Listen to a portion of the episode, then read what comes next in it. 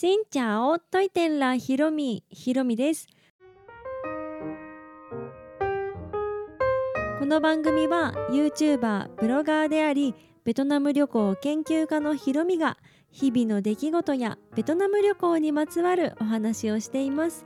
毎週月水金各種ポッドキャストとスタンド FM で配信をしています。さっきツイッターを見ていたらアメリカの航空会社では普通に機内にペットを持ち込めるらしいですね。あの何て言うんだろう。普通はゲージに入れて預けるなんか荷物じゃないけどこう預ける動物ですよって言うて預けんといけんと思うんですけどそうじゃなくってもうペットのそのまま機内に座席のところに持ち込めるっていうツイートがあってこれは、ね、全部じゃないかもしれないんですけど、まあ、そういうツイートと同時にね写真が載っていました。普通にでっかい犬とか豚とかポニーとかが座席にいて、まあ、これはもう特別ななんか訓練受けた人なのか人じゃない動物なのかなんかそこはちょっと真意は分かりませんがすごいですね。さすがこうアメリカンな考え方だなと思いました。国が違えどん？国が違えば面白いことがあるなとはい思いました。というわけで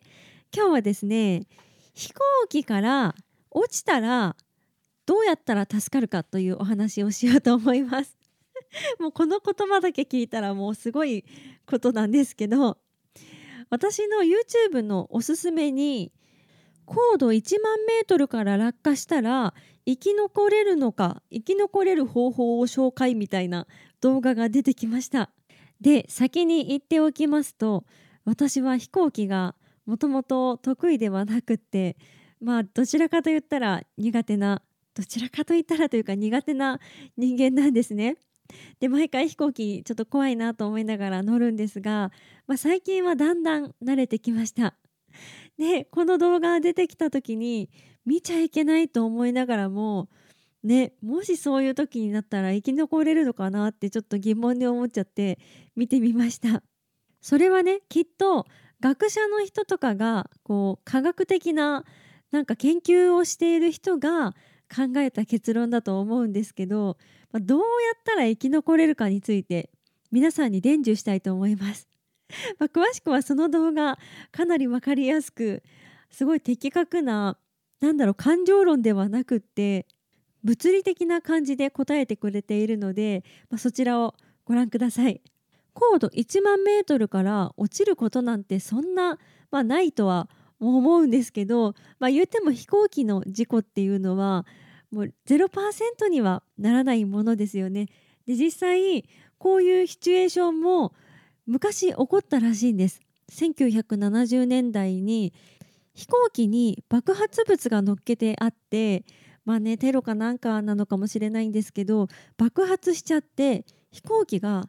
真っ二つに割れてしまったらしいですね。前と後ろで割れてしまって。そして乗客の方がそれぞれバラバラにこう落ちていっちゃったっていうことが実際あったみたいです。もちろん飛行機が墜落するだけだったら、ね、飛行機ごとみんなね、1個の個体として落ちていくと思うんですけど飛行機がね割れちゃうと、まあ、人がこうチリチリになっちゃうそうなった時にどうやったら生き残れるかっていうことを書いていましたでその事故でなんと1人生き残ったみたいなんですね。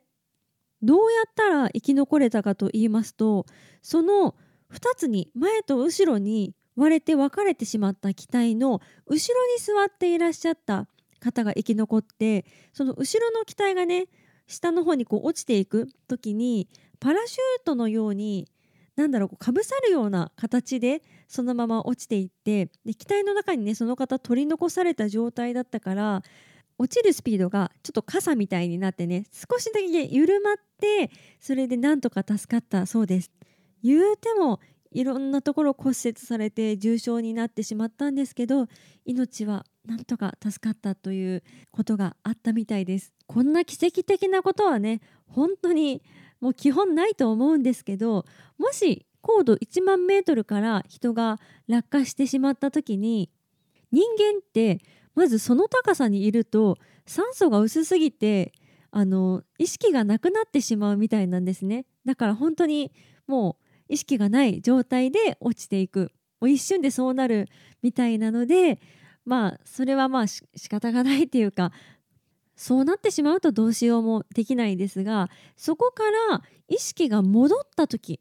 戻った時にまだ落ちてる途中だったらその時にね頭が下になった状態だと時速300キロぐらいで落ちてるんですって。でもそれを体勢を横にしてモモンガみたいなコウモリみたいな形になると時速が200キロぐらいに、ね、スピードが落ちていくんですって。だからまずそういう体勢になること。体を横にして速度がねちょっと遅くなるようにまずはします。そして落ちるところによってやっぱりこう対策が違って海の上に落ちると海って、ね、水だからまあスッて入り込むかなと思いきや意外と硬いらしいんですね。体を横にした状態で落ちると地面にぶつかる時と同じぐらいの力がこうかかっちゃうみたいなので海に落ちる時は足から落ちた方がいいそうです。うん、頭も危険みたいですね。足からなるべく足から落ちる。そして陸のところに落ちる時はその陸がまあ、硬いとこだとねやっぱり危ないからちょっと藁のあるようなところとか柔らかそうなところまでこう体を横にしながらそっちに行くように頑張るっていうそれで体を横にした地面に顔を向けた状態で足を組む形にしたら一番衝撃が弱くなるみたいです。まあそんなことを言っていても時速何百キロとかで落ちてね命が助かるなんて本当に奇跡と言ってもいいのかねまあそんな感じだと思うのでこの動画はこう物理の勉強なのか、まあ、本当にこうやって対策してねっていうことなのかもしそうなったらこうだよって面白おかしく言ってるのかはちょっと分かりませんがそんな面白い動画があったんだよというお話です。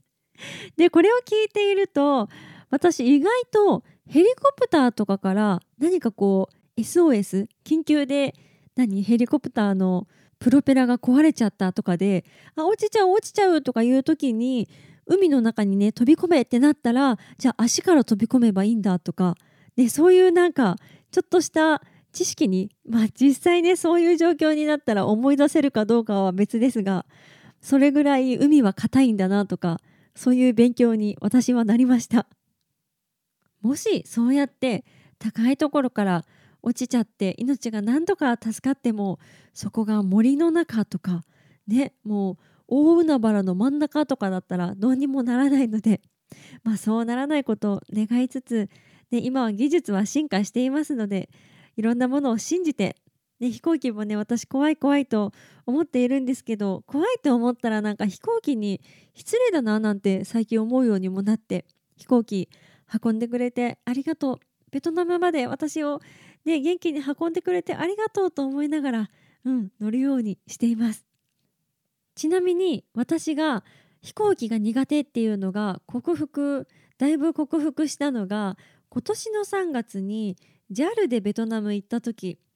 JAL の CA さんを見てたらなんかすごい飛行機が楽しいってなんかいつも以上に感じて、うん、怖さがね全然あまり感じなかったんですよね。すごいそれが大きかったです。もう JAL さんありがとう。はいそんな感じで。飛行機の旅もね楽しんでいきましょう。私も今度来週かな？飛行機に乗るので楽しんでベトナムに行こうと思います。今日は高度1万メートルから落ちたらどうやったら生還できるかというお話でございました。この配信は毎週月水金各種ポッドキャストとスタンド FM で配信をしています。日々の出来事やベトナム旅行についてまた皆さんからいただいたお便りについてもお答えをしています。お便りフォームからスタンド FM の方はレターから質問やメッセージこんなことをお話ししてほしいなど送っていただけたら嬉しいです。それではまた次の配信でお会いしましょう。変がプライ